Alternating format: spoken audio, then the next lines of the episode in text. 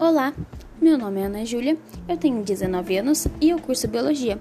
E hoje eu venho aqui para vocês falar um pouco sobre micro, microbiologia, mais específica na área de classificação dos seres vivos. Bom, a classificação biológica é um sistema que organiza os seres vivos em categorias, agrupando-os de acordo com as suas características comuns, bem como por suas relações de parentesco evolutivo é usada a nomenclatura científica que facilita a identificação dos organismos em qualquer parte do mundo. Através desse sistema, os biólogos buscam conhecer a biodiversidade, descrevendo e nomeando as diferentes espécies e organizando-as de acordo com os critérios que as definem. Bom, as, ca as características biológicas. No sistema de classificação biológica são usadas as categorias para agrupar os organismos segundo as suas semelhanças. A categoria básica é a espécie, que define como seres semelhantes que são capazes de reproduzir naturalmente e gerar descendentes férteis. Os animais da mesma espécie são reunidos em outra categoria, o gênero Bom, todos que pertencem ao mesmo gênero são agrupados em famílias, que são agrupadas em ordens, que por sua vez se reúnem em classes reunidas em filos, e por fim temos os reinos. Bom, os reinos são, portanto, a última categoria na hierarquia e se subdividem até chegar à espécie, categoria mais básica. Então temos reino, filo, classe, ordem, família, gênero e espécie. E como se classificam as espécies? Bom, um animal pode ser reconhecido por diversos nomes em regiões diferentes. Entretanto, para facilitar a identificação dos animais, a nomenclatura científica é adotada internacionalmente.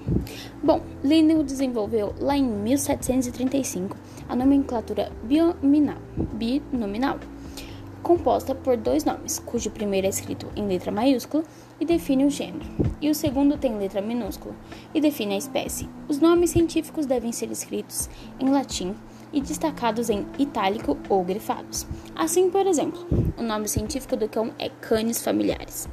O nome Canis também pode ser usado sozinho indicando somente o gênero, sendo, portanto, comuns animais que tenham relação de parentesco. Bom, nesse caso, podendo ser o cão ou lobo, Canis lupus, ou outro do gênero. Quais são os gêneros dos seres vivos? Bom, os gêneros são animal, vegetal, fungi, protista e monera. As relações filogenéticas. Bom, o naturalista inglês Charles Darwin que nasceu em 1809 e até 1882 estava aqui presente no nosso mundo, contribuiu com o desenvolvimento da classificação dos seres vivos através da teoria evolutiva.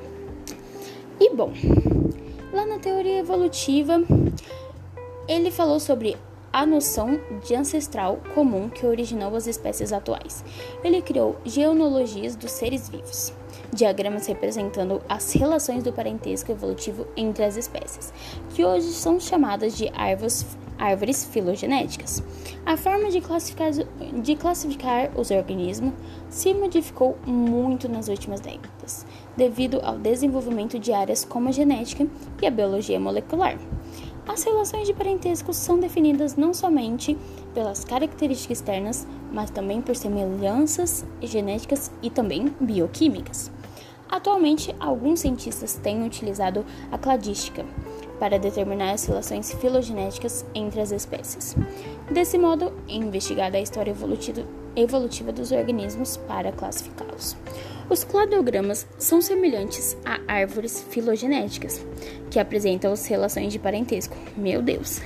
Grupos de espécies que descendem de ancestrais comum único são chamadas de monofiléticas e os grupos que possuem diferenças ancestrais na sua origem são polifiléticos. E bom, hoje, por hoje é só. Espero que vocês tenham gostado da classificação dos seres vivos e provavelmente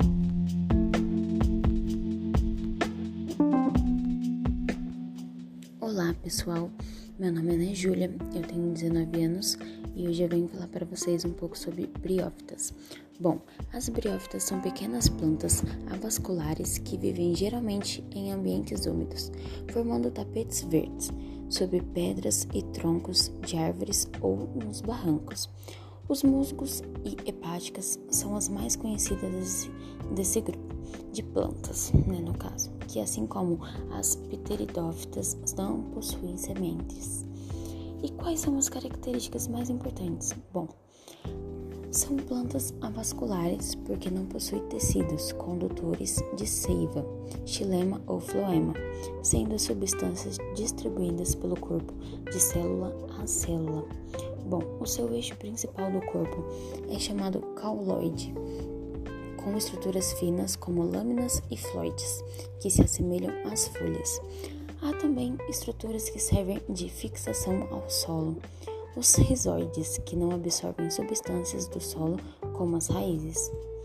Nas briófitas ocorre alternância de gerações.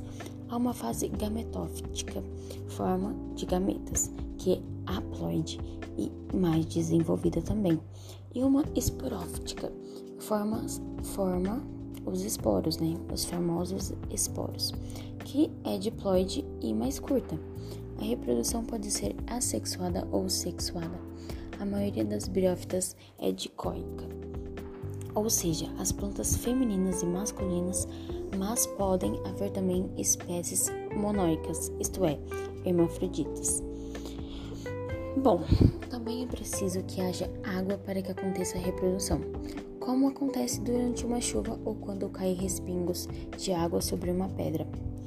Bom, elas habitam preferencialmente em ambientes terrestres úmidos, mas há espécies também que suportam condições extremas de temperatura, tanto elevadas em plantas expostas ao sol, como baixas temperaturas em regiões do Ártico, formando a tundra.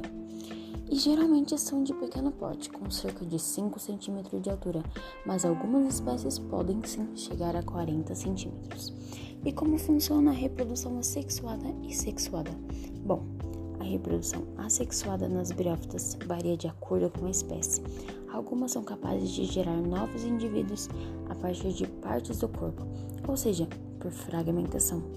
Outras produzem propágulos, estruturas especializadas que se formam dentro dos conceptáculos, que são pequenas taças. Bom, os propágulos se separam dos conceptáculos e são levados pela água para os lugares, originando um novo ser. Um bonitinho lá. Na reprodução assexuada, a estrutura reprodutora masculina é chamada de antírido. Tem forma de bolsa com células que originam os gametas anterozoides e a feminina é arcógono. Tem forma de um vaso comprido com um canal preenchido de líquido. E no fundo está o gameta osfera. Bom, por hoje é só. Por hoje é só. Espero que vocês tenham gostado.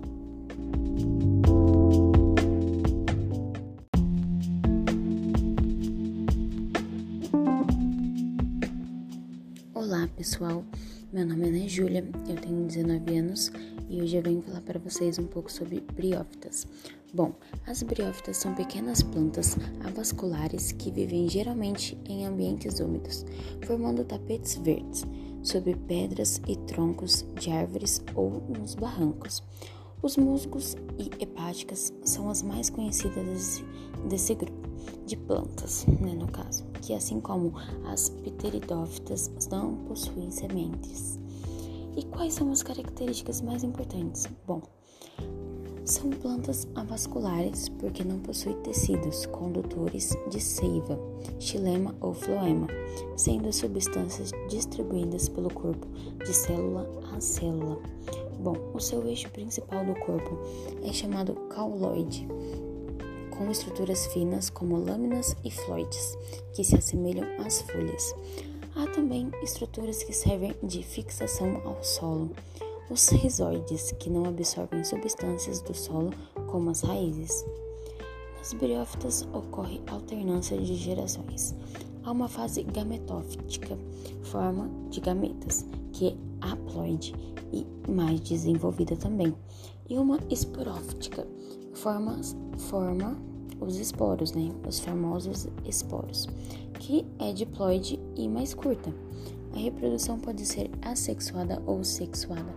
A maioria das briófitas é dicóica, ou seja, as plantas femininas e masculinas, mas podem haver também espécies monóicas, isto é, hermafroditas. Bom, também é preciso que haja água para que aconteça a reprodução, como acontece durante uma chuva ou quando caem respingos de água sobre uma pedra. Bom, elas habitam preferencialmente em ambientes terrestres úmidos, mas há espécies também que suportam condições extremas de temperatura, tanto elevadas em plantas expostas ao sol, como baixas temperaturas em regiões do Ártico, formando a tundra e geralmente são de pequeno porte, com cerca de 5 cm de altura, mas algumas espécies podem sim chegar a 40 cm. E como funciona a reprodução assexuada e sexuada? Bom, a reprodução assexuada nas briófitas varia de acordo com a espécie. Algumas são capazes de gerar novos indivíduos a partir de partes do corpo, ou seja, por fragmentação Outras produzem propágulos, estruturas especializadas que se formam dentro dos conceptáculos, que são pequenas taças. Bom, os propágulos se separam dos conceptáculos e são levados pela água para os lugares, originando um novo ser. Um bonitinho lá. Na reprodução assexuada, a estrutura reprodutora masculina é chamada de antírido tem forma de bolsa com células que originam os gametas anterozoides e a feminina é. Tem forma de um vaso comprido com um canal preenchido de líquido.